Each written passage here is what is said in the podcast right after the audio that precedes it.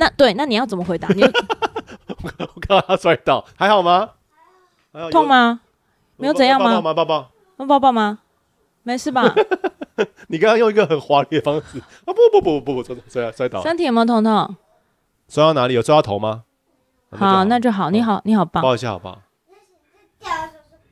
对，我有看到你，你有抓住沙发。好，还好。你你你学跑酷很棒，你现在身体很敏捷，会保护自己，对吗？对，没事。你很棒，没事。没事。我刚讲什么忘记了？嘟嘟嘟嘟嘟嘟嘟嘟嘟嘟嘟啦啦啦啦。阿呆的。嗨，我是子姿。嗨，我是品和。欢迎回到餐桌盒子。每一集我们都会在餐桌闲聊最近发生的事、时事、私事、感情、育儿和朋友之间的八卦。在你通勤吃饭的时间，陪你聊些干话。好久不见了，我们休息了一阵子，蛮长一阵子。嗯哼哼哼哼哼，我觉得不知道我们的朋友们是不是现在已经无法抓准我们到底什么时候会上新技术。然后其实我们也进入一种越来越佛系，我们没有在 care 到有没有人在听。不知道大家的平常对于就是你想要听一个系列的 podcast 都是抱持着什么样的心态？但是我觉得可能绝大部分的人都是走那种就是看今天想要听什么样的主题吧。比较不是，但我们不算是系列 podcast，因为我们没有系列啊，我们就我们以前有系列啊，我们以前就是很稳定周更的时候有系列，因为像小我记得我们小时候就是像那种国中高中年代，因为我们那个时候毕竟没手机，就是你知道社群没有那么发达，所以不会每天一直反复刷看到底有谁点我的 like，说是、嗯、我们就是那种无名小站的时代，就是超级单纯，然后呃会听的那个时候是广播嘛。就是不管，就困境就是因为你喜欢那个主持人或喜欢那个频道，然后不管他那天晚上是找哪一个哦，你说什么光与夜光家？对对对，我小时候超爱听光宇，然后跟不管是什么样的主题，你好像都会听。当然有一有一些还是比如说会先听一些，比如说什么流流行热门的歌曲啊，或者说一些音乐的介绍。嗯、可是那个时候就没有那种就是会换来换去。所以这那时候就是很很支持、很忠心的、固定的 follow 某一些频道，就是习惯某个人的陪伴，在空中的陪伴。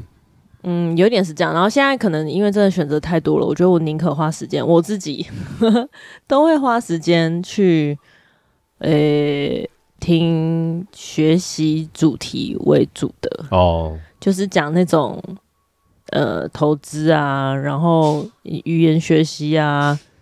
然后，嗯，我是还没有讲听到育儿啦，因为那个就是你知道，就是会会会对心理产生一种压力。你说育儿的 podcast 会对心理产生压力？对，为什么？我刚生小孩的前几个月，就是有尝试要听，但我真的没办法。哦，就是就会检讨自己不够好之类的吗？嗯，有一点呢、欸。我觉得跟工作上，像我听工作的时候，就会激发一种生活的动力。如果我是听工作或是那种时事啊，哦、我我通常听时事的新闻都是为了工作，或是为了训练维持自己的听力跟语感。嗯、然后有的时候听哦，我会听一些喜剧。哦，我也会耶。对，但是喜剧好像我觉得也某程度来说也是一种放松的方式吧。喜剧的角度就比较多元，但是纯聊天的好像真的。蛮少的，纯聊天。我最近比较多听的，应该就是伯恩的 podcast，就他聊到有一些艺术类的，或者是在讨论一些形而上的东西的时候。哦，对，伯伯恩的，我觉得也是，就是你喜喜欢这个形态，或是喜欢这个主题，然后他什么都会调。对，就，就是一来就是他的收音很干净，然后讲话速很慢，所以听起来就是不会有负担。二来就是有时候他所讨论的可能是艺术类，有时候有可有时候可能是媒体。嗯，然后我就会去思考说，哦，嗯，就是会去想一下，然后会得到一些新知识。哦，说到这个，好像因为我们现在录也是算一年多了嘛，对不对？对对，就是第二年了。然后我真的觉得，就是开始录 podcast 之后，会影响自己对于听人家的个人的频道，或是有些人在录那种 vlog。嗯，他现在很多 vlog 都是用 podcast 的形式，就是它有影像，但你不一定要。看影像，嗯嗯，然后我觉得像这种频道，就算我对他的那个内容很有兴趣，如果他的收音不好，哦，对、啊，我就会很痛苦。我觉得这是因为好像是就被你带坏。我吗？嗯，就是当当你我跟着你，就是感受这种音质很好的音场之后，就无法接受别人的音场不好，这样子会很骄傲。不是啊，可是因为如果在做 podcast 或是说你把它放到线上的话，它应该要有一个基本的要求吧，就是至少有个六十分及格线。那对我来说，音质好就算是六十分及格线吧，因为音质好没有用啊，就是你内容也要够好。所以我没有办法、嗯。那如果如果你会为了就是那个内容很有趣，嗯、像就是你以前追老高那样，那你会因为他们的音质不好，然后你就就是降低了你想要听的动力吗？哦，这个要看情况，就是我看我会不会把它放出来，然后用听的。如果用听的，我一定要音质要足够好。那如果是它是有字幕的话，如果音质很烂的话，我可能会开两倍速把它看完。嗯嗯，就是现在就是媒体的观赏习惯，我觉得有点不太一样。我觉得这就这件事情有那个志祺有有启发我。呃，怎么讲？他的影片就是做那种比较精华，然后解析事情的嘛。那他现在不是只有在做就是 pocket 类的嘛？然后我发现他在做 pocket 相关的时候，他的语速变很慢。然后那当他在做原本的片的时候，他的语速就是会比较快。所以，因为原本的影片可能就是以视觉为主。对对对，所以我觉得这件事情其实蛮启发我的。到后来在做 Podcast 的剪辑，或者是在 Podcast 的录制讲话的时候，就会知道说哦，语速不能太快，因为大家其实会受不了。嗯哼，就是听的声音要在一个比较舒服的节奏上面。但我觉得这是我的一个缺点，就是当我讲的很兴奋，或者讲到就是自己想要讲的话题的时候，我都会加，就是。默默的加快，就肾上腺素提升之类的。但我觉得你已经比往年好很多了，因为就是你还蛮多的时候，有时候在跟我描述一件事情，因为过于激动，或者是其实你没有非常激动，你只是为了要有一个效果，不是你就是想要表达的东西很急促，我都只能。靠我对你的认识跟默契去猜测你在讲什么，哦、然后关键字都听不懂，就这个这的那个时候，然后你就是你知道靠着一个语感在猜测你大概讲的是什么意思，就是需要有一个翻方言的但是都你都还是可以抓到七八成。对，我觉得对，我觉得这这一两年我在讲话的上面有提升很多。对，因为我过去都会用一种非常酸的。回话方式就是说，我完全听不懂你在讲什么，然后他就会很刻意、很做作的再讲一次，因为是真的听不懂啊。而且我很讨厌当那种就是一直说哈哈的那种，就是我自己在哈到第二三次的时候，我都会很厌恶我自己的态度。可是我真的就是你老兄，可不可以好好讲话的那种态度会出来？因为我自己感觉被人家哈的时候，我也会很不爽，所以我就是很讨厌我自己哈的时候。可是你知道那种状态下，你就真的会。哈出来，但是但的确是应该要问清楚啊，要不然你很难接话啊。哈是对的啦，对啦，就是但我觉得我我自己可能不知道根深蒂固觉得哈很没礼貌吧。嗯，然后然后另外一个我我刚刚有想到，我觉得我对于听别人讲话这件事情，就是会有一些追求。我举例来说，就是、嗯、因为我们教会就是有一些牧者在分享信息的时候，嗯，他从头到尾都是用。高亢的方式来讲他的道，嗯，那对我来说，只是情绪一直维持在很满，可能一百二十趴，嗯，可是对我来说，我觉得事情是有起承转合的。嗯、我觉得他应该要先缓缓的说，然后当他在重要地方，他可以停顿，然后再往上高一些些，这样大家就知道说哦，这是重点。可是就是会有些，嗯，蛮多些，可是我觉得他们就会在一百二十的里面。所以当有一些，好比说我们可能教会又邀请别的。教会的牧者来来我们教会讲的时候，那我一听就说哦，这个人就是会是会讲话的人，就他他会变慢严肃讲，他会变快，然后搞笑讲，他也会停下来，然后慢慢的把重点一字一句的讲出来。我觉得这就是一个听他讲话的一种艺算艺术吧。嗯，嗯，其实是一个说故事，就是 storytelling 的能力，就是他其实在掌握剧情跟语速还有情绪的时候，他能不能够。呃，达到一种堆叠的效果，那它就算是一种声音表情的表演法。但是绝大部分的人，他不是，比如说广播专业或是表演专业，他其实不会有这个方面的 know how。那可能有些人有自觉，所以他会尝试着想要去学习或者是去修正。可是大部分的人，我觉得真的他自己也听不出来。那这个不代表说本身他是一个讲者或不是讲者就可以做到事情。对啊，比较像是说算他算是一个 plus，就是如果你拥有的话，对于你要表达的东西或是你要沟通的目标，大家都会比较能够被渲染，或是比较能够理解。哦，啊，啊。那没有的话，那你就只能充其量把它当做一个有 audio 的知识在听。因为我是觉得传道或牧师他们其实蛮重要一定一件事，就是 speech，就是。就是要讲出来，那那他就应该要稍微能理解这个技技巧。其实这个就是有点像是说，他就个就是一个技巧来帮助你的个人魅力。就像很多的呃公司发表会，他们都会哦，他们说像贾伯斯，对对对，就是他们想要觉得呃，如果是有个 Steve Jobs 的那种表演的方式，就可以把产品讲得很好。但我觉得这个东西有一点就是太。去脉络化，因为有很多很好的产品，但他们的 代表人就是就像你讲，因为产他们觉得产品好，好像很让他们很得意，所以他从头到尾都用一百二十分的方式，从 intro 然后一直讲到产品，然后讲 ending，嗯。这个我觉得真的很难说好，可是也你知道，这是很难调整。然后有一些人，他可能像我觉得 Apple 最厉害的就是。他把一些你生活当中不是非常必要的产品功能讲的，你没有他会死。哦，对啊，对啊，没错，啊 对，聪明的，对，所以这个我觉得就越来越越理解，或者你常看科技新闻的时候，你就会发现说，哇，这真的跟表演法很有很大的相关。然后再加上就是我们的好朋友，我不知道频道他听很久的人，就是我们有好朋友 Dennis，他真的 Dennis 真的是我的同事。他真的就是我认识全公司，或是我所有认识的，我们认识的人没有很多，就真的算是最会 present 的人。我觉得他讲话的声音就很好听的，他声音很好听之外，他就是可以用一种不是他自己本人，他就是表演法。他就算他多么的不认同这个产品，他都可以把它讲的很好。但他不是那种很高，从头到尾都很高亢，不是油调那种，很优雅的情绪。嗯，然后用一种就是。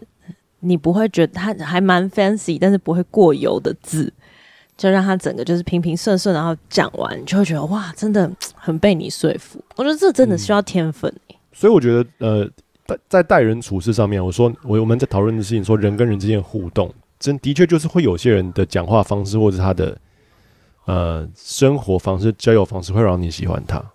对，然后这个就会延伸到你沟通跟表达的方式，能不能够。呃，达到你想要的目的，沟通的内容之外，然后又让别人可以接受。因为有的时候，其实你的动机、你的初衷是好的，但是因为你表达方式让人家觉得很反感。哦，对啊，对啊，然后就会对，然后你你想要沟通的人就会 catch 错误，或者是说，其实你要表达的东西是一百二十分，然后你的表达能力让他 catch 到只有十分，这种也就是、嗯、对啊，我觉得真的有好像有很多。沟通能力跟表达能力的书，对不对？我在家整理的时候，我看到你买超多本，像这种的，我觉得应该是在房间有很多人在教。反正讲回来啦，就是我觉得在 Podcast 里面，很多时候会因为这个环境跟这个频道的走向，会让我们呃有点像是不得不学习，或是去修正自己的一个表达能力方式。我觉得也是蛮不错的。哦，你是突然觉得说有这个过程蛮好的，是不是？对啊，我没有突然觉得啊，我一直都这样觉得。嗯嗯嗯。那、嗯、最近真的就是比较少话题啦，主要就是没没有想要想要讨论事，然后跟呃之前工作稍微忙一些，所以就没有录。因为录的时候我还需要分别时间剪，那如果有时候时间很少的时候，就会剪得比较粗糙。嗯，接下来因为你新的一年新的生活规划，会不会我们这个频道就就此终止？嗯，因为你接下来就要进入每天上班的对工作，就需要每天上班，所以虽然我们不知道能不能分分出来时间。对啊，虽然我们都是在周末录，可是你这样就是周间你会有时间？不知道哎、欸，就是就是要看看有没有时间。哎、欸，如果大家之后呢就再也看不到这个，就代表我没时间。哎、欸，我真的觉得时间这种事情不是看看，它就是看你要不要做规划。对呢，时间就像乳沟一样，挤一挤就有了嘛。对啊，就像你运动这种，如果你真的要讲，真的是没时间，因为你时间就会拿去我需要看电视跟 没有啊，睡觉。因为我 是一个极度不想要周间晚上或者是周末工作，的人，因为你我，我这样做，我就代表你们看电视或是你们出去玩的时候，我要一个人待在房间里面，那这其实没有很好啊。对啊，或者是就像之前一样，就是大家可能知道我之前。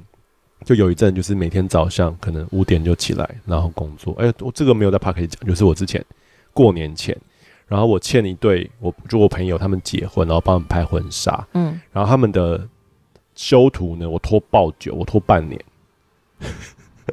我拖半年都他们已经选好了，他他们也拖很久，他们也他们先拖了三个月，然后才选图。然后我又我又拖了三个月，然后已经要过年，然后我想说不行不行，不能欠过年，哎，可是我还是欠过年。哎，所以他们对于自己就是新婚的那照片那些东西，他们并没有非常期待的意思。他们有蛮期待，但是因为这个有这个有点有趣，就是呃，因为我那个好朋友的男生是我好朋友，嗯，然后那时候我们成同个小组，我是他组长，所以我就这样，我有我有跟他讲说，我说如果你要结婚。尽管跟我说我会帮忙，然后拍婚纱你也不要去花钱，因为我们都是那种客家型的那种，我都知道省钱。对，就是我都知道。哎、欸，所以是不是因为那个你没收他们钱，所以他们就不好意思？对，我觉得我觉得也是因为这样，然后所以他们就傻了，不好意思，便宜的最最贵，然后跟就是他们选爆多张，他们大概选了一百多张，然后我心里想说一百多张怎么修啊？然后我其实没有很喜欢，就是同一个姿势，然后可能差一别一点点，他们就选了三张。你们因为这就是你当初没有沟通好啊。那还好还好，这因为这样子我会修的很腻嘛，所以我后来收到一百一百多张的时候，我就跟他讲说，哦，好，那这一百多张我会帮你们调颜色，那但是真正的修漂亮就是完全修很很完美的，就是我只会挑那些在一百多张里面挑我觉得很好看的修，所以我最后给他们好像是三十几张是很好看的。然后总之就是我就从小年夜开始，每天早上的五点四点半我就起来修，嗯。然后休到我儿子起来，大概就是八点之类的，我就每天这样工作。然后终于在年初三吧，把档案做完给他。因为那时候他们还在放假，所以他们就有一些，我我就我就想象说他们在过年的时候没事，然后就有一个时间可以收到他们照片，很开心。诶，他们真的蛮开心，就是老婆很开心。诶，老婆开心，我们都放心的，我跟新郎都放心的。对，我们就是要满足，反正就是这样啊。结婚这种事情真的是新娘开心最重要，满足老婆的要求。好吧，那我们今天是要聊什么呢？啊，我们今天要聊一个最近沸沸扬扬的话题，我也是后知后觉才知道，好像是跟以马内利有关系的。对，我不知道大家现在在社群上面有件事情，嗯、呃，你们听到的时候应该也算是一阵子了，应该退烧之类的。因为现在我觉得现在已经已经退了，但是它中间就是一度炒到上 LINE 新闻，就是有一家补美语补习班叫做以马内利。然后应该以马内利应该有很多各大品牌都有用过，反正你一听就知道是基督徒开的，因为以玛内利在圣经里面是上帝与你同在的意思。那我们要证明一下，以玛内利在圣经里面用到就是天使加百列去到那个玛利亚他们家，然后要显现给他看，说就是上帝要有一个新的旨意给他的时候，他去了玛利亚家。反正你大家看到天使，一般人都会先吓死嘛，所以那个。加百列就是先跟他问安，就是 “Hello，你好，平安”这样，然后他就对他说：“以马内利就是上帝与你同在，不用害怕。”那因为很多这这这就是一件好事，上帝与你同在，然后他有话跟你说，所以他就很常被用在基督徒不管是取那种品牌名称啊，或者是互相问安的里面，都是会讲以马内利。嗯、然后呢，就有一家在有一家美语补习班，好。然后他就是呃，反正就发生了一个事情，就是他里面的教职人员算是负责人，然后就发了一个，就其实他就把这个补习班的网志吗？诶，应该说他的这个网页粉丝页拿来当做个人经营，他就是用那个网页来发一些他小孩的呃教养的过程。对，这是他主，这是创办人发的吗？对，创办人发的，就是发了一篇有两个小孩，有点像是那种。见证文嘛，嗯，就是有点，你知道，就是我很多那种呃学员，哎、欸，那种补习班或是才艺班，他们都会有 po 那种小孩说，呃，什么我在这个补习班学了之后，就会改善我很多，然后我怎样进步，然后得名，怎样怎样什么之类的。皮肤变漂亮了，考试考一百分。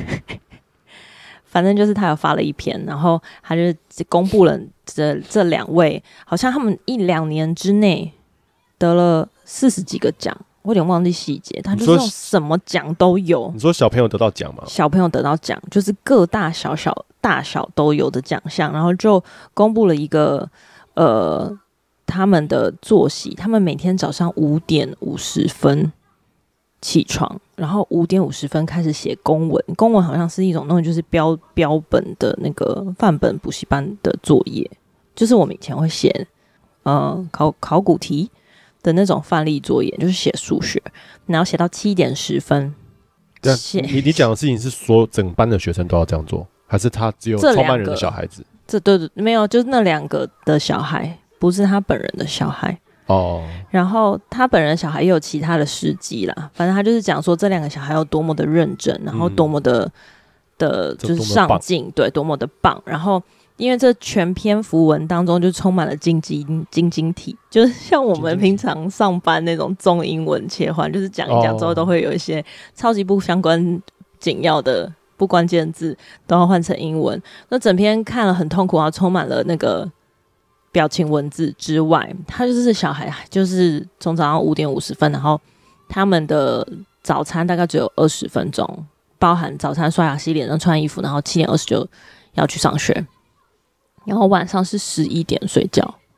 对，哇，那他这样子，然后这篇文睡是六个小时哦，对，不到六小时。小学吗？嗯，小学。天哪！然后这篇文就引发了广大的讨论，就是在下面。嗯，还是有一些好，好像是那种羡慕，就说哇，小孩真的是很优秀啊，什么压力很大啊，什么。但是这全篇文就发动，就是反正就是网络引发了一个很大的这个热潮，大家都在疯狂讨论说，到底为什么要给小孩压力这么大？然后我觉得这个现象很有趣的是，因为我看的时候我也觉得很荒谬，因为五点五十起来啊，他就是五点五十起床，那五点五十开始写作业，所以你起床的那一刻就是。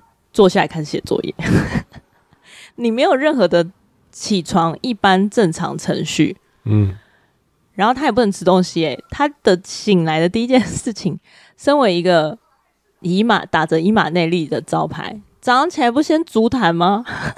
对啊，没有祷告的时间，没有祷告敬拜的时间，你只能敬敬拜你的补习班文本呢。只是我这光这一点就觉得很好笑，但是你知道大家不是这个重点，就全篇真的是我觉得进入就是我们这个年代，大家都是同一个年代被打骂教育起来，所以我觉得也是感谢大家教育知识的普及跟教育改革推动的这个有效，真的是百分之九十的人都在讲说这个小孩有多可怜，还是有百分之十的人。呃，提出包含我觉得我高中同学论点蛮有趣的。我其中一个高中同学他有转发这篇文，然后讲说，其实如果台湾是一个多元文化跟就是各样就是教育呃自由的一个国家，你应该是接受不同的家长有不同的教育方式。这点我还蛮同意的，的，就是以这个前提来说。然后他就说，你要你要真的知道，就是说世界上很多的不同教育方式，有些人就是为了想就是强迫小孩变成精英。可是我真的觉得，大家讨论的重点不是在于说他们是不是精英，跟他们得到多少奖，而是在这个精英的前提之下，需要付出这个 代价。嗯，对，所以呃，我觉得也没有到一面倒，而是你真的要去看说大家讨论的点是什么。那我觉得比较有趣的呢，就是我前两天跟平儿分享，就是说这件事情有很多的后续。那为什么会延烧的原因，就是因为这个补习班的负责人呢，他每一个留言都有回，几乎啦，当然量有点太大，他都回复说，比如说就是有人说你你小孩真的开心吗？或者说他真的有他真的有表达说他很想要这样生活吗？然后他都会回说，哦，这个谁谁谁跟谁谁谁就英文名字，然后就说他们真的对相信他们对自己的成果也觉得很骄傲，这种相信是就是没有确定吗？对，但是就是你知道，就是很 很没有你这很你问小孩针对问题的回答，可是你提出这个质疑就有问题，因为小孩当然不知道啊，这个没有什么好讨论的啊。我觉得小孩就算知道，你又怎么样呢？你也你也就算他回答说对小孩不开心，你能怎样？因为因为小学生他也、这个、他他没有比没没得比较，他就算有比较，他也不能怎样。就像我们以前做错事被打或什么，我们也不会反抗，因为我们就觉得父母是对的。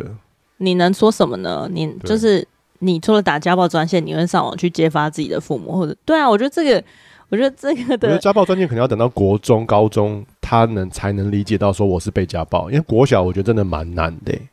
就说他后来有延烧，就是他有陆续几篇文都被翻出来，然后我就看到那个德州妈妈，然后就开始找她系列的文章，跟她之前发过的文章，可能 maybe 一两年前，然后两三年前。包含那个负责人自己发过的文章，然后就等于是正面跟他对干就对了。那是为什么要对干的原因呢？是因为他第一个就是他营造一种就是在美国的呃美式教育，但华人教育，但其实他的教育方式就是滑到一个不行，就是传统到不行，然后跟重男轻女。比如说，他就是讲说他女儿很讨厌穿。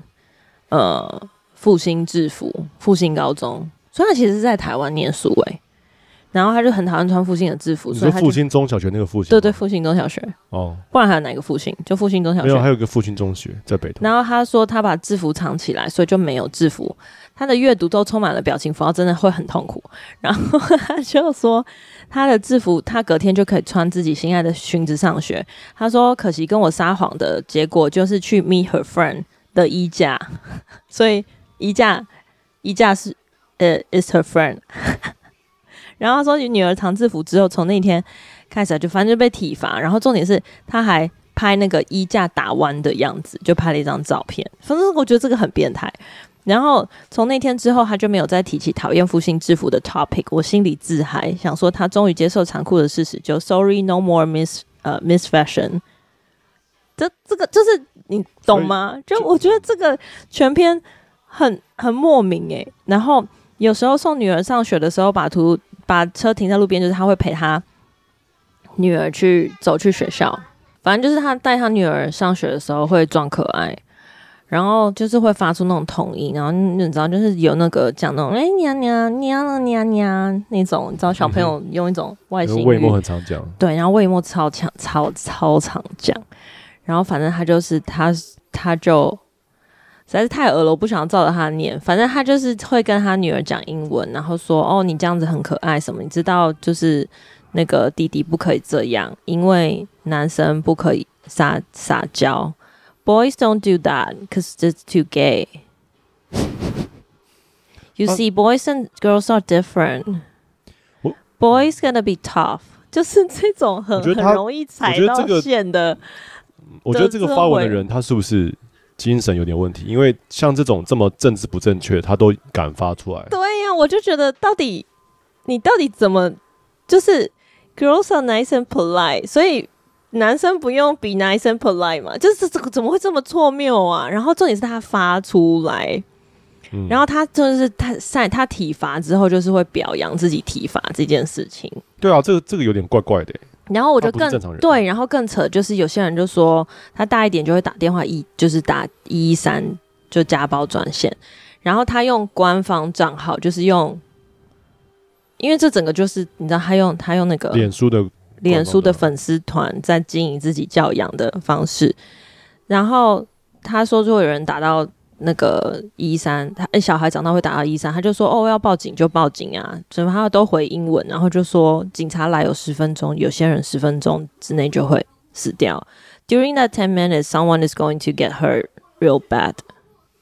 就是超怪的啊！他对，他怎么会？这是一个什么？这杀人魔的留言吗？对，然后我就想说，这个真的精神恐吓，然后还把这件事情当做一件就是。教育很值得被表扬，跟我很会交朋友。嗯，这个我有点不太懂，因为你说他经营自己，然后让自己变得好像很厉害、更很有名，然后很多人就带争相着把小孩送到他那个地方去上课。可是他又这样写，那他不怕其他的家长看到，然后不敢送去吗？对呀，所以我不太懂，所以我就觉得他说的真的怪怪的。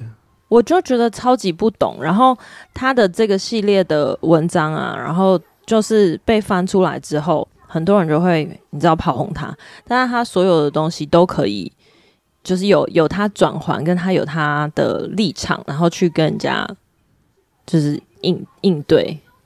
哦，好比说，嗯，很多就他好比说，他现在就是他觉得这是一种美式教育，跟他这是一种新式的教养方法，但对我们听起来都传统到一个不行。我觉得对啊，然后比如说，比如说他想要，啊、他说很多人都问我，为身为一个虎爸，会不会对老大老二有差别待遇？老二是否有比较多的容忍？他就说 No never。他说我在希望他们在小的时候就认知到社会的残酷现实。这就 OK 啊，只是他男女就有差别待遇啊。对呀、啊，可是男女的差别待遇是，对啊，我觉得就不懂。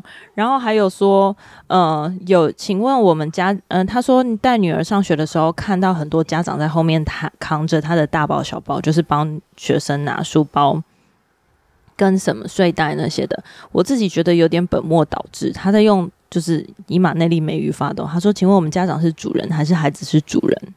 他说：“主人是要被服侍的，所以他跟他的小孩是主仆关系。”好，他说：“我们精心栽培孩子，是希望他们长大成才。这做过程当中，绝对不要让他们觉得自己被服侍，因为这样孩子会永远无法独立长大。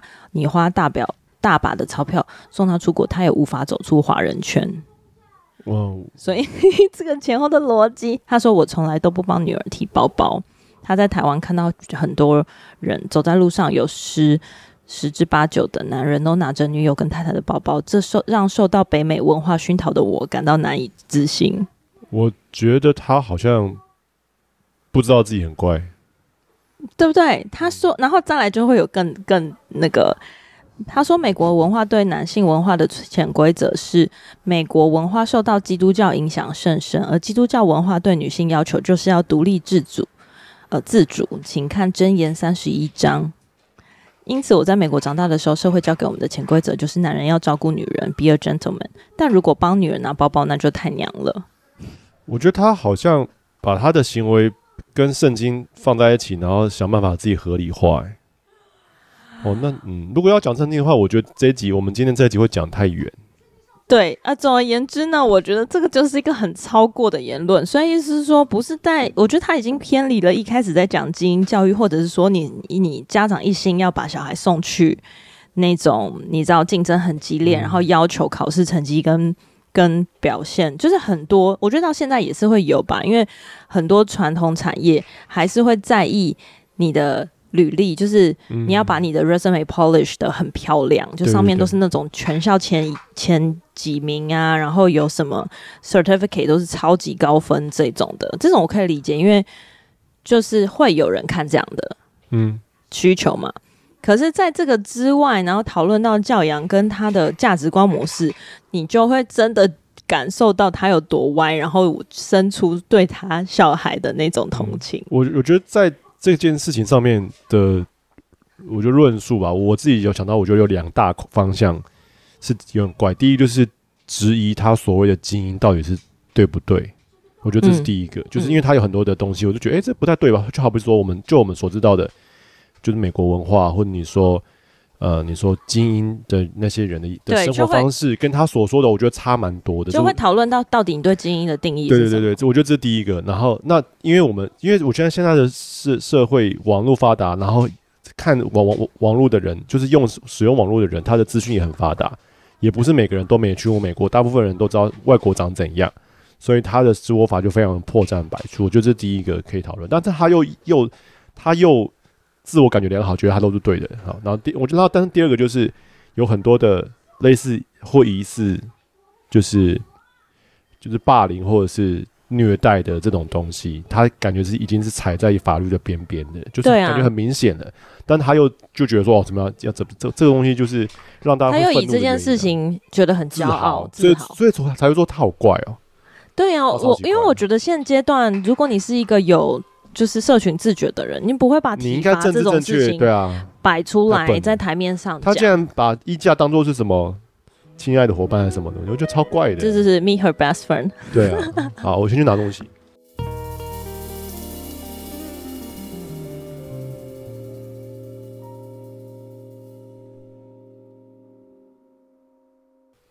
最近就是刚好这个周末呢是。我们本来以为二月台湾的二月开始热，二月有几天过完年之后热到一个，我真的觉得夏天来，就是你可以穿无袖跟短袖，然后热了大概一个礼拜，这礼拜突然间急剧降温到十几度，又回去冬天，我真的觉得地球生病了。你这样冷冷热热的，是叫人如何是好？在这种冷热之外呢，就是大家很容易生病，很容易感冒。然后也很容易就是精神疾病，所以请大家要保重自己。如果有的时候真的不行的话，就是务必要维持一下运动，然后吃一点让自己开心的东西。比如说，我们今天又叫了手摇。你前面讲这么多是合理化，合理化你的那个饮料的选择，对？对。不知道为什么哈，最近这一两个月就是很喜欢喝饮料啊。哎、欸，我我现在已经有。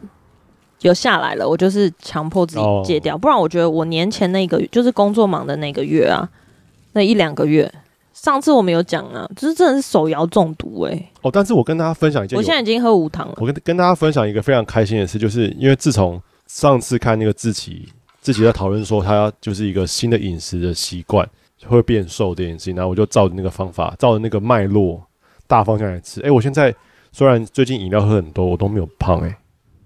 我是希望你可以运动了，在没有运动的情况下，然后还一直喝饮料，哎、欸，体重没有上去哦，就代表我的饮食习惯改是对的，嗯，这是正向思考。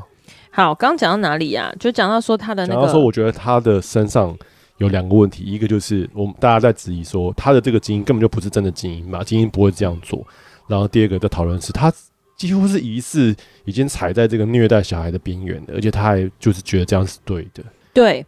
然后呢，我觉得有一个有趣的点，就是说，当你今天像引发这种高讨论度的话题，或是你就是踩到这种比较敏感的线，教育啊、小孩啊、价值观，因为其实我们也有朋友，然后是家庭网红，很多的时候就是你自己分享你自己的育儿，就会有很多正反两极的，就是会有正义某人说你这样做不对。我记得有印象深刻，就是好久以前，可能我有五年了吧，就是有人拍到在街上冬天的时候。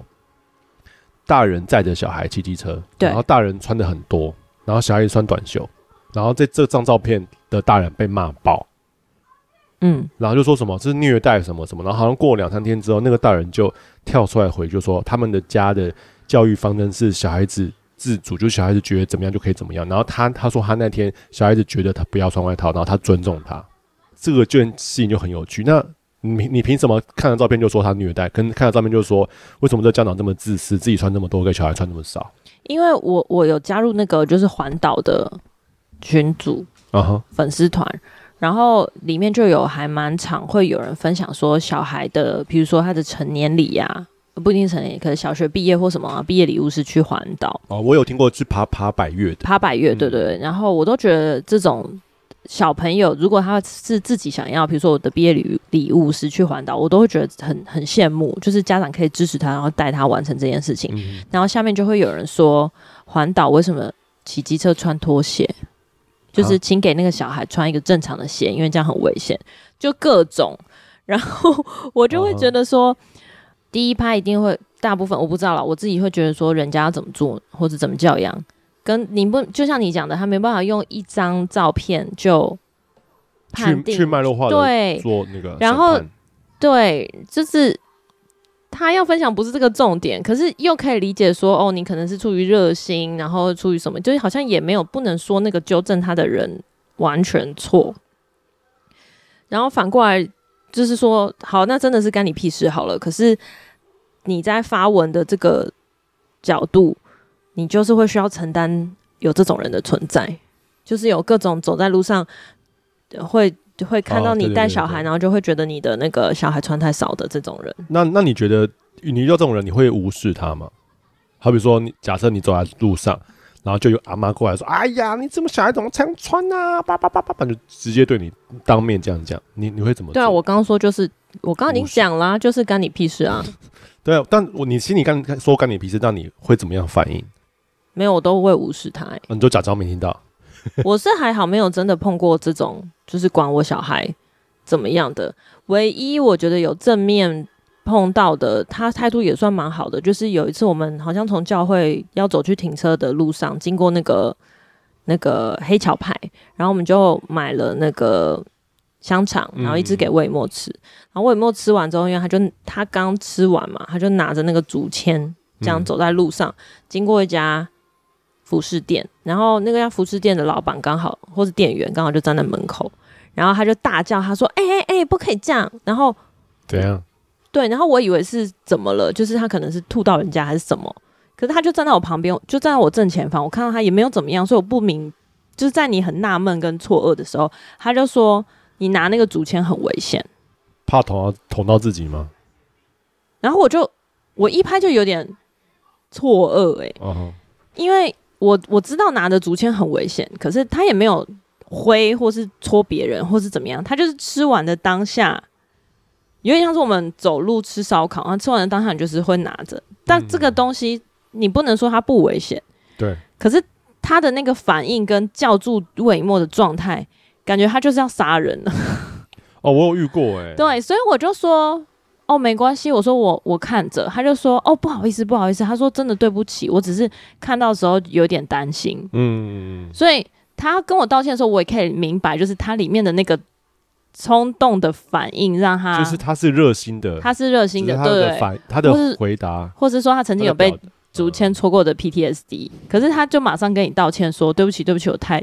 管太多哦，对，那那这个我觉得可以理解，只是他当下真的让我觉得很很错愕，欸、就有点惊讶。类似的，我最近蛮常发生，就是自从呃儿子幼稚园换了一个新的警卫之后，嗯，有时候警卫会出于好心，然后制止一些行为，好比说他可能是从楼梯上下用跑跳的，然后可能就是用他的那种中二的方式下楼，然后警卫就会喝止他。然后，然后警卫又是一个很大只的人，一个男生，他的喝止的语气非常的凶，然后我就觉得说，我就我就有点陷入一个两难。第一个就是他是出于好心，然后跟他的职责，他必须要这样做。可是我们家不会用恐吓，或者不会用那种非常凶的语气在对小孩讲话。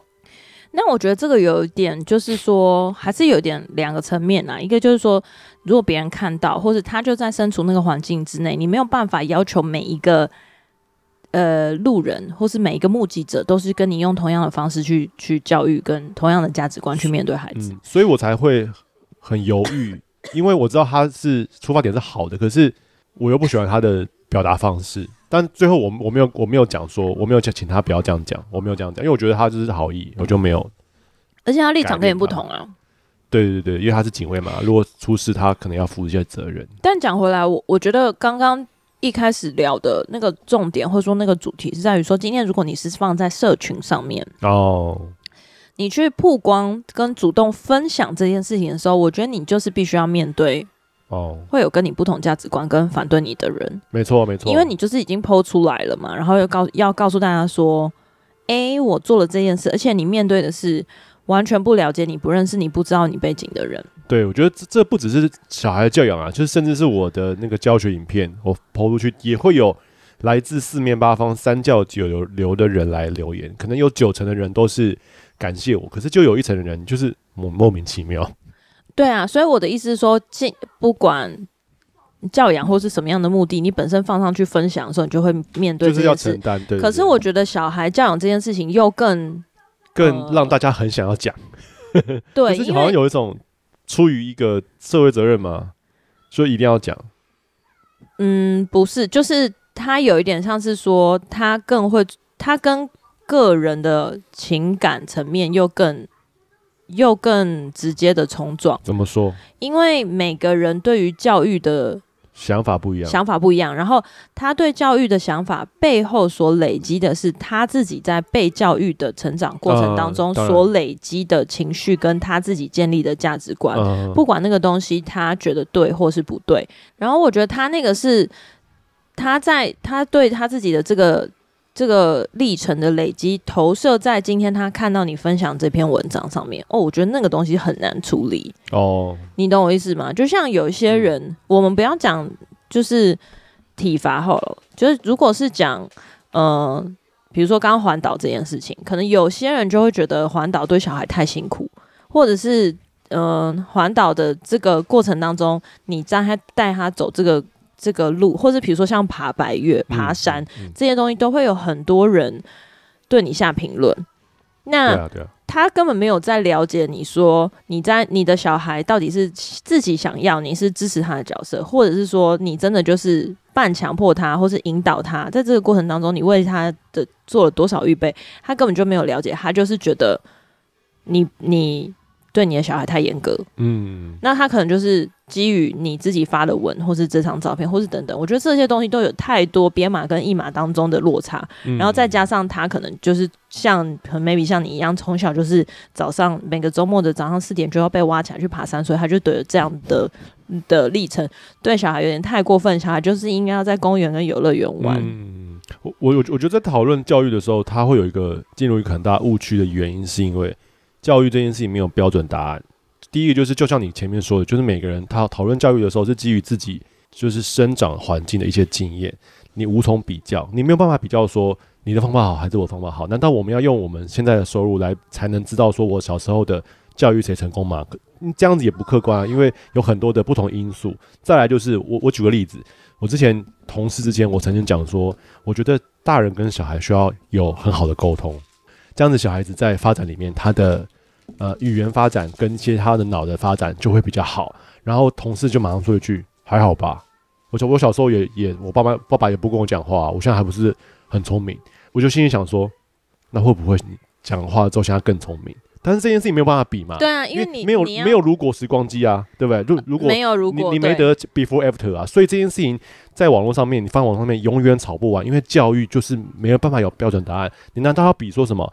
哦，我我我印象中很深刻，就是那个吴继刚嘛，对，吴继刚的妈妈，他妈妈出了一本书在在讲教育，因为吴继刚的哥哥他是一个很优秀的，类似像是 businessman，就是一个企业家，然后吴继刚他成为一个算算是这艺术类的，就设计师嘛，嗯、然后他妈妈就，为国争光，然后他妈妈就写说，他小时候就常常他们全家为了吴继刚在台湾受到的那个教育，他觉得吴继刚受不了，于是他们就举家搬迁到美国，类似像诸如此类，然后最后他的功成名就。他的功成名就的原因是因为他帮那个奥巴马的老婆设计了衣衣服，类似像这样，于是他得到一个成功指标，所以妈妈可以出书告诉大家说，我是这样养小孩的。OK，那这就是一个很偏颇或以偏概全的一个认为教育成功的方式，因为你小孩成功，所以你就成功，是这样吗？可是我觉得教育。让一个小孩子长大有很多很多不不不一不一样的因素，举例来说，对我同意，一模一样的东西，你放在每个小孩，嗯、有些小孩就是就是愿意听，好比说你跟你弟弟，你就是一个很愿意听的，嗯、然后你弟弟就是很不愿意听的人，嗯、那同样的一套在你身上就 work，在你弟弟身上就很不 work，那我们能不能讨论说，那这套是成功的？不能啊，因为有太有太多不同的因素了，所以我才讲是觉得说教育真的很难比较，也也是因为这样，所以在网络上的言论才会这么的。不可开交，这还是会延上。延上的一个大前提就是每个人都有每个人不同想法，而且每个人的不同想法都站着有很多的支持者的立场，所以才会吵起来嘛。嗯，那我觉得这个前提就是说，讲回来今天这件新闻啦，我觉得以马内利的这个新闻之所以会让人这么反感的原因，我先因为他他怪怪的，因为他的因为他价值观真的很，哦，我觉得他就是错谬，大家都知道他是错的，你不觉得吗？大家都知道错，然后可是我我觉得他反映了他觉得他是对的，这才是这才是他。或者是说没有这样，刚我讲的就是说有十趴的人还是支持他的教育方法的。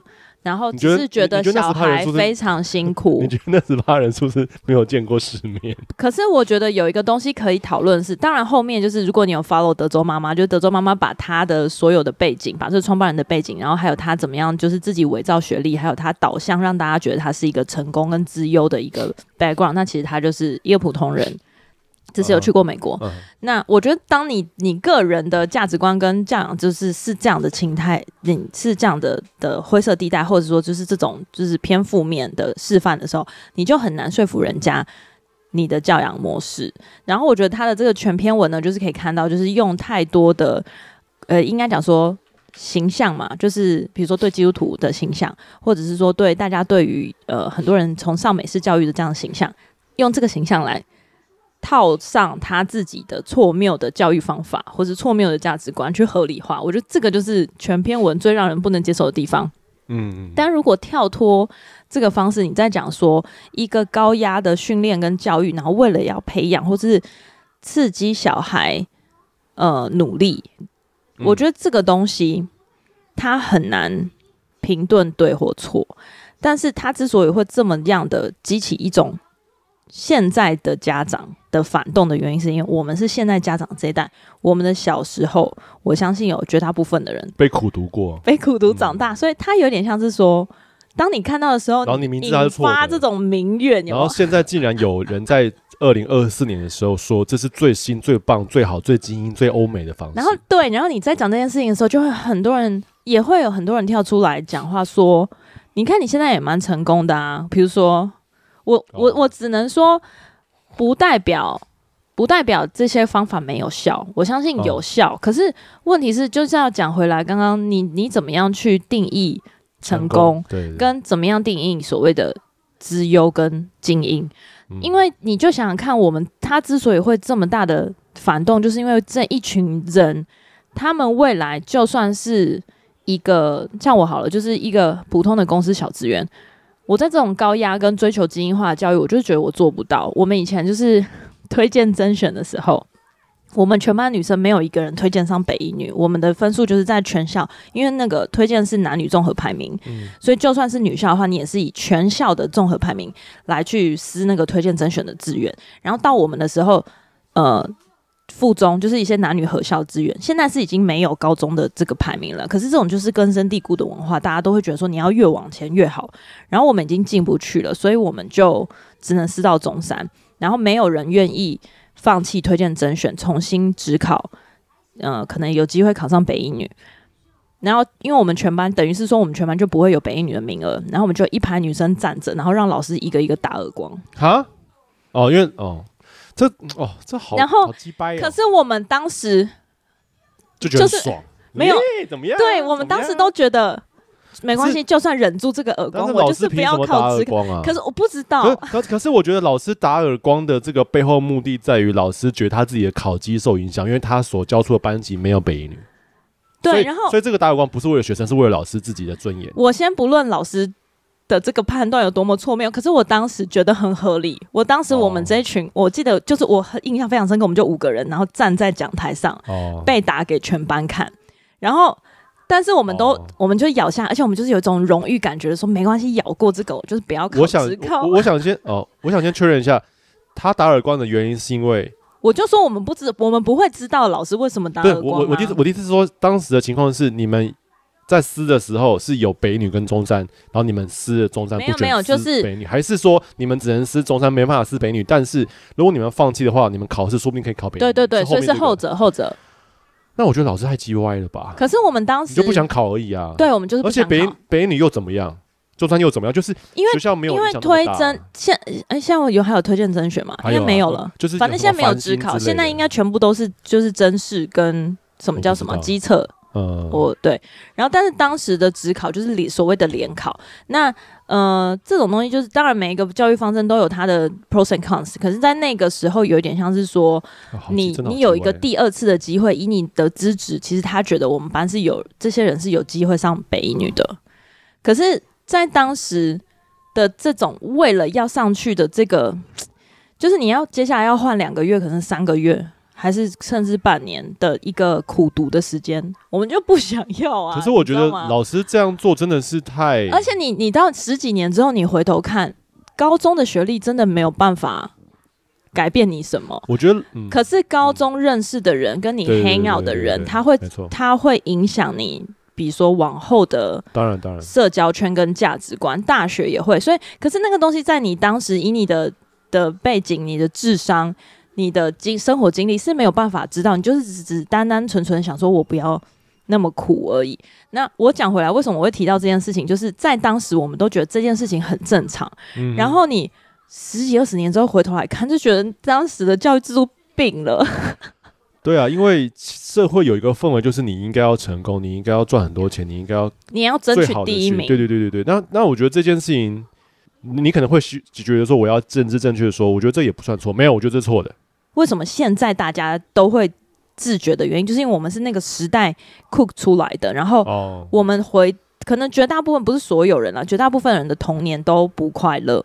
可是我必须讲，现在还有很多程度的人是在这样子的环境，所谓的崇尚精英教育的环境长大了。因为我有一个很好的朋友，然后呃三友，他就是因为他他就非常聪明，然后学历非常非常好，他有很长一段时间都是在当那种就是资优生的家教，也不是资优生，就是有钱贵族学校学生的家教。嗯，然后他的学生呢，他有蛮多个学生，就是礼拜一到礼拜七都补习。我以前高中也是礼拜一到礼拜七都就是有点像伊玛内利这样的时间表。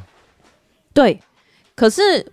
我觉得好像现在更严格诶、欸，因为我们以前是那种大班制的补习班，嗯，所以你跟同学在一起，你还是有一些可以呃休息的空间，就是没有人二十四小时盯着你，嗯，你懂吗？就是你上课的时候，你可能今天就是不想上课，然后在下面看漫画，或者是跟同学传纸条什么的。可是他们是那种。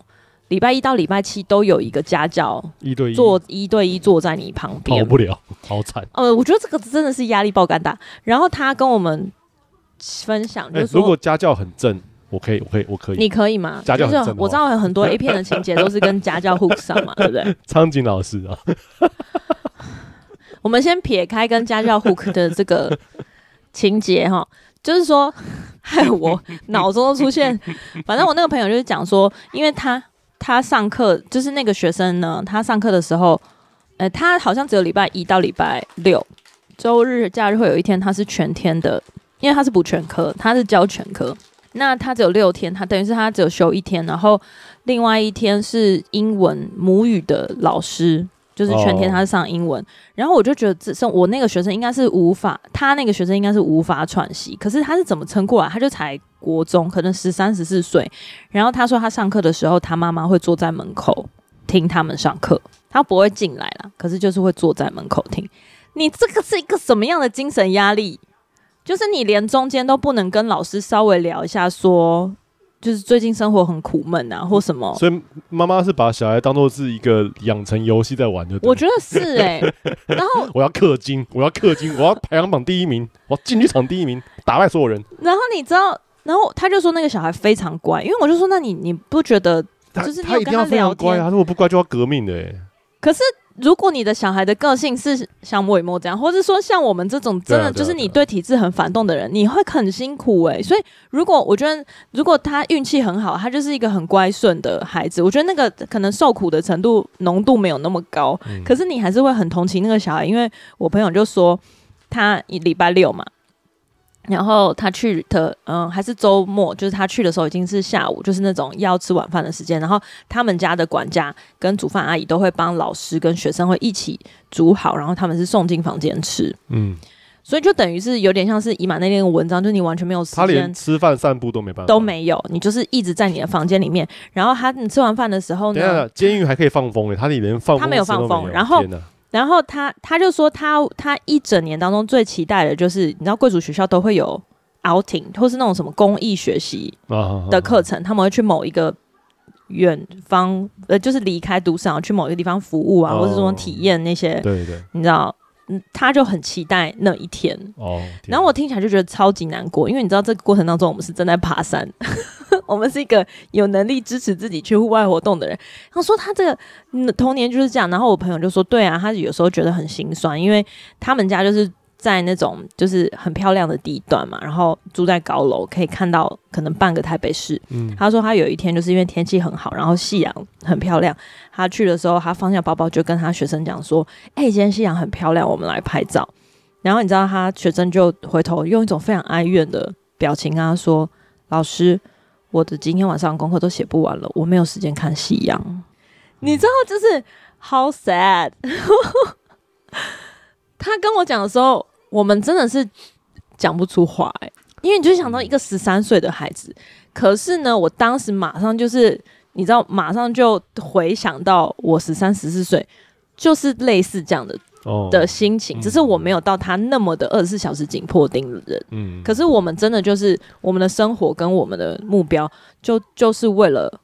今天考好一点，然后你宁可作弊，用什么小方法，然后希望可以第一名。这礼拜考试可以拉肚子或什么，就是任何的方法都希望可以我让我的名次前前进一点，因为你觉得这样才是人生的成功。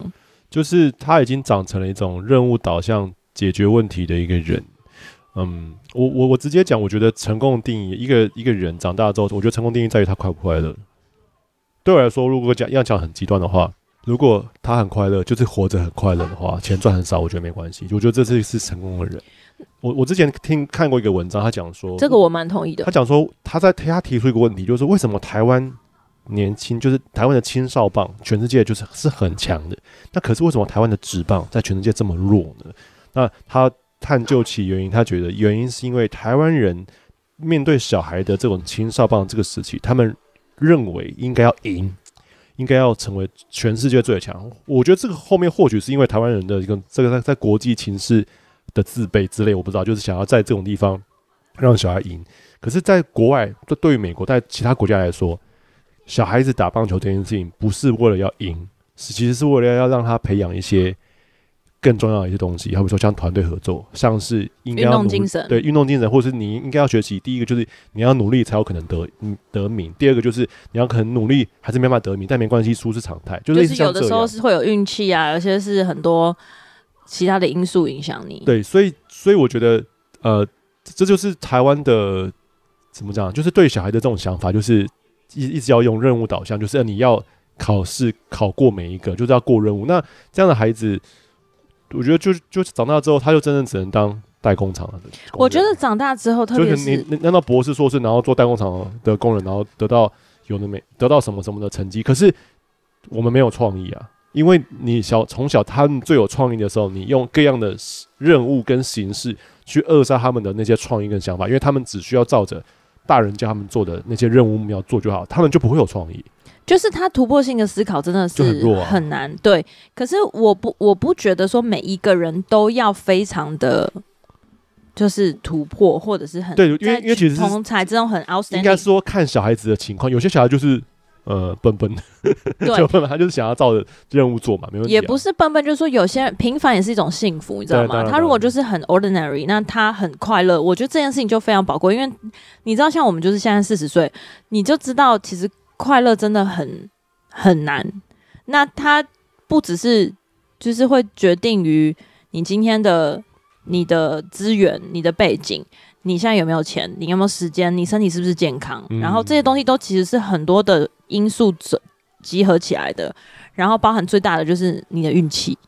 好、哦，就是很多的人的运气会决定了你，嗯，很大的人生很大的部分，很多的转折点。那当然跟你人生的路程上面，就是你的选择又很有关。可是相对的，就是你今天的出生背景跟你的环境。我们那个时候讲，我们前几天聊到阶级复制嘛，嗯、就是很多时候他他阶级复制很难脱离的一个原因，就是说你所接触的环境跟你的价值观，其实它是有一点像是根深蒂固，就被塑造了。被塑造，那不是代表说你就不能出圈，可是你的出圈就是相对的必须要付出很大的，不管是你父母投资你，或者是你自己要愿意跟投入很大的努力，可是这些都没有办法决定能够带给你快乐。然后很少人在求学的过程当中，或是在教育的体系里面去讨论快不快乐跟怎么快乐这件事情，太实在是太难了。跟为什么这么重要，没有人讨论，他都觉得这件事情要交给辅导室的辅导老师就可以解决全部。然后我要讲就是说，其实适性教育这件事情，我们从很小的时候就已经就是有就是被 acknowledge 说，其实应该有适性教育，就是不是每个人都。可以成为第一名，可是问题是这个教育体制跟这个环境就是叫你排名嘛。然后像呃，我想到就是我的初恋男朋友，他他们在建中的时候啊，其实建中也是有自由班，他就是从国中的时候就表现的那种，他其实不太需要读书，他就智商高。对对对，他就是一些他当时就是一些懂得要领虐待小动物啊，或者是什么啊，然后就是请假出去玩啊什么，他就是可以。考前三名嘛，然后反正他就是后来上了建中的资优班，然后他们建中自由班的文化就是，其实你不一定需要每天都全勤，然后他们有非常多的时间，就是很自由的可以拿公价单，就今天，所以他们很多人都会拿公假出去打桥牌啊，去哦，他们真的跟朋友 hang out，对对对，数理资优这样，他们的公价单就是放一本在那个前面讲座，然后大家可以随时要都去撕这样子哦，可是他们同样的会有，他们同样的会有。同才之间的竞争压力，或是跟，就是其实我感觉他们已经非常自由了。可是不管是在他们已经被定义成自由班，他们所受的的教育跟资源，相信已经是比一般人更好。嗯，就是说平平常的课，呃，应该说一般的学生或是其他的学校，可是他们班在三年之内有两个学生自杀，然后就走掉，同一个班，然后你就想象十几岁的学生面对同一个班，你每天生活七八个小时的同学，同一个班里面两个人就走了，哦。那个那个心理压力跟到底为什么跟是什么东西？你知道这么聪明的人是什么样让他死意这么坚决？我那个时候印象很深刻，好像有一个人他是搭火车去花莲还是怎么样？然后呢？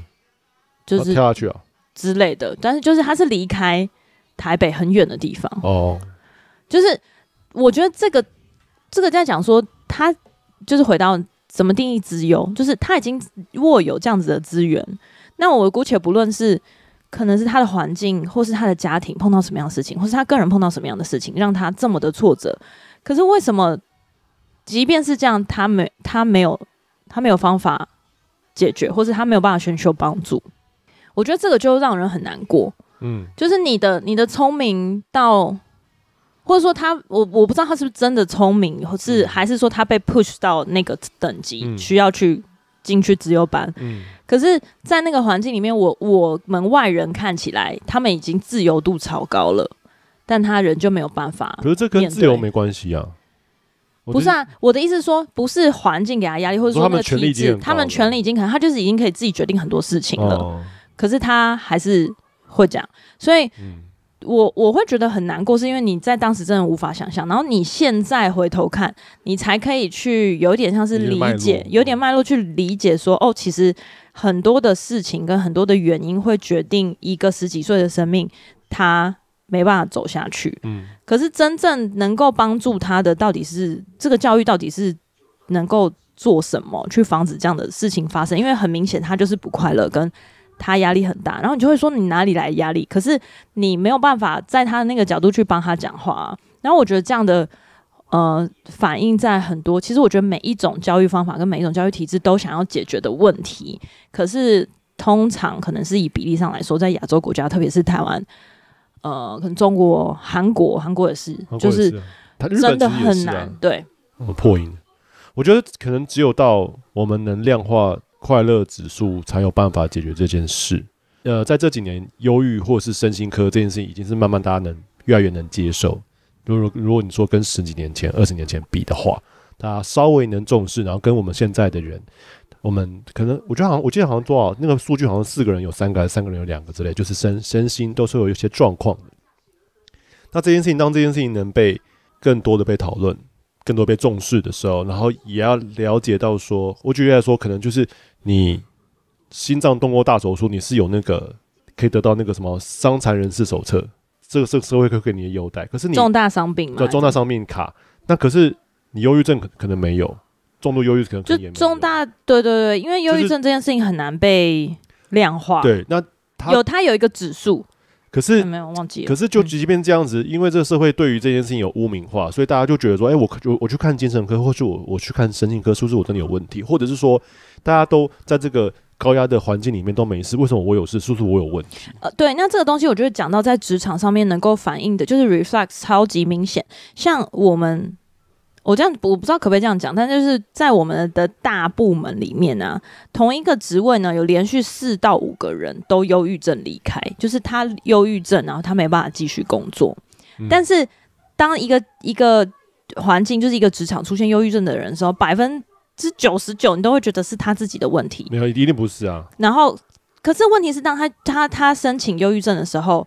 他没有任何的东西去质疑，啊、或者是说去证明是这个工作让他忧郁症，你懂吗？所以我才说，他如果没有超时，然后没有具体的的证据说他的他的呃同事或是主管霸凌他，你拿不出证据，email 或什么那些情绪上面的反应或是压力，那是东西，那叫怎那个东西要怎么量化？然后你已经到第四个人离开的时候，我们老板甚至会问问我们说：“请问是我的问题吗？”你不能跟你的老板正面说。对，就是你的问题，或是你可以说吧，你就说嗯，就是你的问题。可你要怎么证明？你就算讲了说是老板的问题，他你也不会拿到任何的赔偿吗？还是什么？我我我，我觉得在相对的，在美国或是欧洲，你比较好好去可能可以打这个官司。可是你觉得在台湾，拜托你，就是你光是举证就已经会再让你更严，忧郁症更严重。就是我记得好像是日剧的一个剧情，就有个学生，他们他在他的教室被霸凌，就是老师霸凌他，然后同学也霸凌他，然后他最后就是选择自杀，就是从天台上跳下去。然后我记得就有一个人。想要帮他的那个人就站出来辩护，就说他才不是自杀，他是被谋杀，他是被你们杀的。对，那这个东西我觉得有很多的那个影集、电视都在讨论这件事情。可是你，你除了自己私刑去报复那个对象之外，你到底是现阶段真的很难去证明然后量化。所以我觉得真的是要。呼吁大家，第一个就是能够要保护自己，保护自己就是说你要对自己的精神疾病有一个自觉之外，你要能够去表达跟寻求帮助。所谓寻求帮助，就是说你要让这件事情它被看见，不是说把自己闹大，我原地闹大，不是这个意思，是说你要用一些方法，不管是寻求那个 HR 的帮助，或者去咨询，然后甚至是说。你要为自己设一个停损点，不管是找你同事诉苦，或是怎么样，就你要一个停损点。真的觉得这个环境它在吞吃你的精神健康，你就退下来，或是休息。因为，嗯、我觉得没有什么比自己的健康更重要了。没错，没错。然后，这个健康真的是在精神层面要，我觉得，当然每个人对快乐的定义不一样，可能是。有些人他觉得我没有不快乐啊，可是他事实上已经经历了一个就是进入忧郁跟躁郁的耗损，但是他你知道就是病识感这件事情也是因人而异的。嗯。可是我必须说，就是当你自己有自觉开始有自觉的时候，你就是要赶快的做出行动，然后或是甚至你身边的人，如果你发现说他已经有一些呃迹象，我相信大家现在已经越来越多的人关注这样精神疾病的问题了。那如果真的有的话，我就是你就是要主动的。能够想办法帮助他，陪他聊一聊之类的。好，最近那个最近听到我有一个很多年的好朋友，他在职场被霸凌的这件事情，其实已经跟我来说已经没有太大的直接相关，就是因为我们已经很多年没有联络，然后呃，我也离开那个环境很久。可是你听了还是会觉得情绪上很不舒服，就是你可以感受到那种长期被。情绪的压迫，他没有对你口出恶言，或是骂你是蠢猪，或者你去死好了这种。可是他就是你知道那种职场霸凌，是用一种关系跟环境，让所有的人都不要跟你配合。哦，我觉得这种很、啊啊啊、这种很恐怖诶、欸。对啊，所以有到一个程度，真的是你没有办法讲道理的时候，就只能赶快抽身。我我还记得小以前有听过一个，你笑点是什么？就是冷笑。对啊，为什么？为什么冷笑？就是觉得很无奈，冷笑。哦哦，是无奈的笑。对对，我还记得小时候有听过，因为小时候嘛，就年轻的时候有听过一个理论，就是好像什么，就是两盆植物，然后有一盆植物你天天骂它。然后他就会枯萎之类的。我这是讲话语的力量嘛，对不对？水的结晶也会讲，就是你对两杯水，然后一直一个就是一直对他讲赞美的话，然后让他听音乐，哦，然后另外一个就是一直痛骂他，他们的结晶体会长得很不一样。所以我觉得这不是什么这个人的心态不健全，所以才有忧郁症，而是那个环境整体的氛围会让你很忧郁症，或者是说我有听过那种原本很健康的人，然后他跟一个有忧郁症的人。在一起，然后他自己后来也变忧郁症，这这个真太难，这个真的是很多例子就是这样子。嗯，所以我自己觉得，就是我很期待，因为现在有越来越多的实验教育嘛，就是在教育体系里面呢，与其说，呃，定义所谓的精英，或者是真的有一些很聪明、很特殊的孩子，不管是发展特别聪明、特别快速，或者发展特别迟缓。就是在平均之上跟平均之下，我觉得，或甚至就是平均，你就是平均。我觉得应该，嗯、或者是说，很期待有更多的教育资源是投入在你要怎么面对挫折，怎么样去让自己有满足的快乐，自己能够照顾自己，有谋生能力之外，可以帮助跟祝福社会。哇，我觉得这个东西真的是，对。需要被建立跟讨论的，因为通常这个很多的时候都是当我们被 release 到社会当中开始找工作的时候，一瞬间不知道自己可以做什么。因为我就是一个平均中的平均的人，我超平均的。然后我平均到今天让我选科系的时候，我真的不知道我可以干嘛，因为我实在是没有什么特别杰出的才华。然后选了之后，又觉得说，可是我做这件事情没有特别开心啊。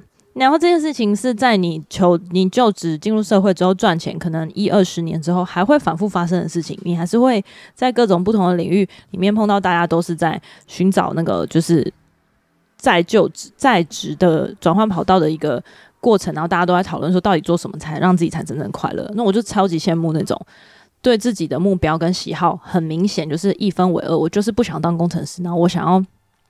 发展极限运动，就很羡慕这种人，因为就算他要付出相对大的代价或是牺牲什么的，可是他很清楚我自己想要喜欢做这件事情。那像我就是，或者说有一群人，就是不知道自己可以做什么，然后每次想要换环境或是换工作的时候，都会考量超级多，然后你的考量都会来自于。你根深蒂固的价值观，或是你身边的人告诉你说，你要确定诶什么的，做这个真的好吗？哦、有有前景吗？发展性高吗？的这些等等东西，可是我觉得这些都没有不对，就是你可以参考，可是你就会失去那种真正你自己里面的认同跟成就感。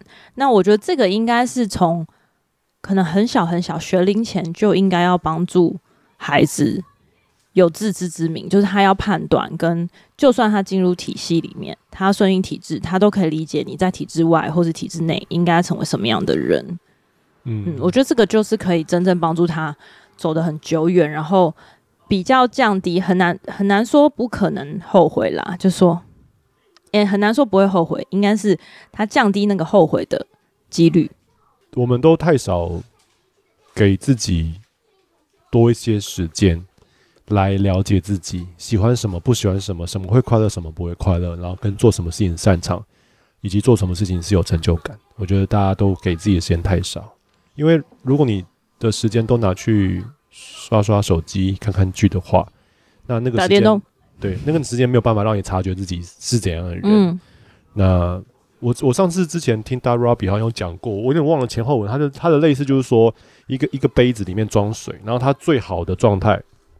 是那个空间有一半，嗯，水有一半，只有一半而已。这样子他就好，他是一个哎、欸，但是我有点忘了他说好是什么好的状态。但他的意思是想要讲说，工作的时间不要占你的人生的这么多，他最好是就是刚刚好一半，这样子你才可以呃让你有最好的效率。就是工作的效率最好的方法就是。工作跟休息是一一半一半，而不是把工作撑到很满。台湾的这个环境啊，就是有点像是奴才环境，就是会觉得我他妈更努力，更赚更多钱。可我觉得要努力对方向呢，要要让你自己的状态要达到最好的，这我觉得这才是最好的工作效率。所以对我来说，不存在那种牺牲家庭、牺牲生活，然后完全工作人。我觉得这样子工作反而没有效率，跟着工作可能没什么创意，或什么，或者是说，呃，环境跟社群。的营造，媒体给你营造一种导向，就是你要收入很高才会比较快乐，或者是说你就是要达到那种可以就是常常旅游啊，或财富自由，对对对，财富自由蛮快乐的，我相信啦。但是就是不是每个人都在那个生活条件，你看太多这样的东西真的是很难。然后像一些我很喜欢的账号啊，就是有一些你就是很明显的他们。就是生活条件，就像我们认识可能很多的富二代，就他们生活条件已经在那边，他们也会有可能。当然，他们追求快乐相对的容易，这是真的。可是他们也会有他们自己需要去烦恼的事情。那我觉得这个东西无从比较。可是当你看多了那种表面，你就会觉得说，我好想要得到那样子哦。那很想要没有不对，可是在这过程当中，你有时候真的会牺牲超过，或是超出你自己可以负荷。我觉得那个就已经有点很很难去。很难去 balance，就是相对的有一点扭曲化一个价值观。然后我刚刚讲的就是你想到说，呃，做什么事情让自己快乐啊？嗯、很多的时候是我觉得赚钱当然是一个，有些人比如说他真的是为了谋生，他不得不牺牲自己的的喜好或什么。但我觉得真的要有一个限度，就是不管做什么事情都要去衡量。然后我想要分享一个，就是我最近，嗯、就是因为我我今年度我呃去年到今年就是工作量增加很多嘛，然后特别是到今年去年年底，就是真的是在忙那种大 event 的时候，我开始感觉到我对讲英文没有热情。当然，就是沟一个沟通的方式跟工具。然后去年的时候，我主管就因为我从来都没有在国外生活过，或是去读国外的学校。然后去年我的主管，我的大老板就跟我讲说：“哎，只是你英文真的进步很多，从你刚进公司来什么什么，你现在就是表达很好啊，怎样怎样的。”当然我，我我自己感觉有一个很大的距离，可能是因为我身边或是我自己的的组员，大家都是。那个美国人或欧洲人，所以我跟他们自己比较，我就会很想要努力的跟上大家的脚步，然后想要表达很清楚。我就觉得我永远都不够好，我需要学习或什么。可是我真的到去年年底的时候，我突然有一个自觉，就是我觉得好辛苦，就是我一直想要更好，然后更好更好的这件事情，我不觉得沟通跟表达让我有成就感。哦，你是想被肯定吗？或是我想要把事情做得很完美？哦，你是你是烈火国王子。我想要每一次的我主导的会议或是我 present 都尽量的很完美，因为你就是没办法表达出百分之百你想要表达的意思啊。可能 maybe 有我不知道，即便是有些人他是 native speaker，但不一定他真的可以做到很完美。没有完美，没有完美。对，可是。我就是会，我觉得那个个性，个概念，我的我的成长背景就是会让我每一次开完会之后，我就会反省跟很后悔我讲错的字，跟我什么话没有讲好，然后我甚至会写下来，就是我的句子可以怎么样更精简跟更准确，哦，然后这件事情让我其实很很痛苦，这就是会让你不快乐的个性。对，就是，但这是个性哦，我做的事情没有不对，然后我就重新去，然后我还记得很清楚，就是，嗯、呃，我有一次在。好像是在吃饭还是什么，就是那种闲中间闲聊的时间，就是听到我的同事他们在讨论说谁谁谁英文真的听不懂哎、欸、什么的，然后他们就就讲到讲到这件事情，其实他们在讨论，因为他们两个都是国外回来的，然后他们就会讲说有些时候不需要讲得很很很顺很好，可是就是有些人的英文真是让人觉得光是听就觉得很辛苦。那他们没有在讲我，我相信他们也不是在讲我，可是这件事情他一听到的时候，我就会有一种不行，我要加油的那种，不行，我要更努力。的那种刺激，你知道吗？我就觉得说我是生病了，可是我就放不下那种感觉。然后我最近就是呃，今年度啊，就其中一个我想要完成的目标，就是我想要重新呃学英文。那我之前都是在呃听一些，比如说 YouTuber，或是不管是他是做 data 分析，或是讲时事，或是讲 comedy，我就是在 YouTube 上面学。然后就是说不行，我想要找一个人，只是纯粹放松的聊天，不是聊工作，也不是可能单方面。呃，去 brief 什么内工作的内容，我就是想要有一个人可以跟我用英文聊天，因为这东西就是很口语跟很训练我的英文脑，然后所以我就在网络上面搜寻，然后去试上了一些 one on one 的课。那每一个老师都会问你说：“诶，你为什么想学英文呢？你想要精进的目标是什么？”然后我每一个人的第一个就是说我想要找到讲英文的快乐，然后所有的老师呢？我面试了四个，他们都不知道回答什么。扑哧一笑吗？他们有扑哧一笑吗？因为他们不知道这个是什么意思。哦，就是对于一个母语是英文的人人来说，他很难理解。可是如果他很难 relate，如果你把它反过来说，如想要找到讲中文快乐，我就能懂啊，就是能讲到觉得在讲话的里面，觉得自己开始进入这门艺术。对，然后可是因为可能是我们想要，可能是我本身对母语的时候，我觉得我表达算是还蛮精准的，嗯，或者是我可以，因为毕竟就是母语哦，或者是说我在练习的，的目标应该是希望英文像中文一样好吧？没，我觉得没有要到，我觉得不太可能到像母语一样好。可是我真的想要，觉得我在沟通跟学习的过程当中很快乐，然后这件事情实在是太抽象了。所以，当我跟那些 tutor 在沟通的时候，他们都会停个大概一两秒。对他们想说，嗯，只是只是找别人好的，这是我没办法。因为可能一般人都会想说，哦，我想要考多译呀，我想要考托福啊，或者说我想要就是商用英文可以更精进啊，什么的。外国女朋友。然后对，或者说哦，我未来可能会有就是想要 relocate 的计划，想要在国外生活。然后我的第一个目标就是说我想要讲，觉得讲英文很快乐。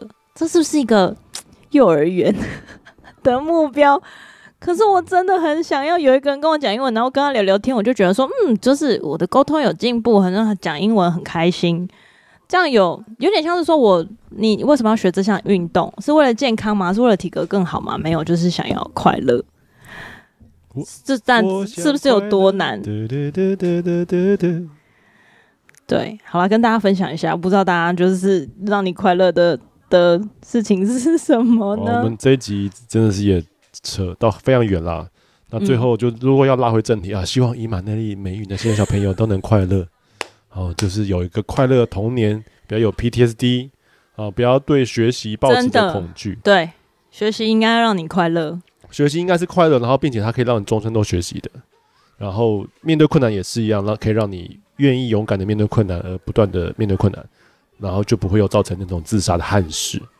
嗯，以及就是能了解自己喜欢什么，不喜欢什么，因为这件事情不只是小时候要学，长大了四十岁的中年大叔也是需要面对的哟。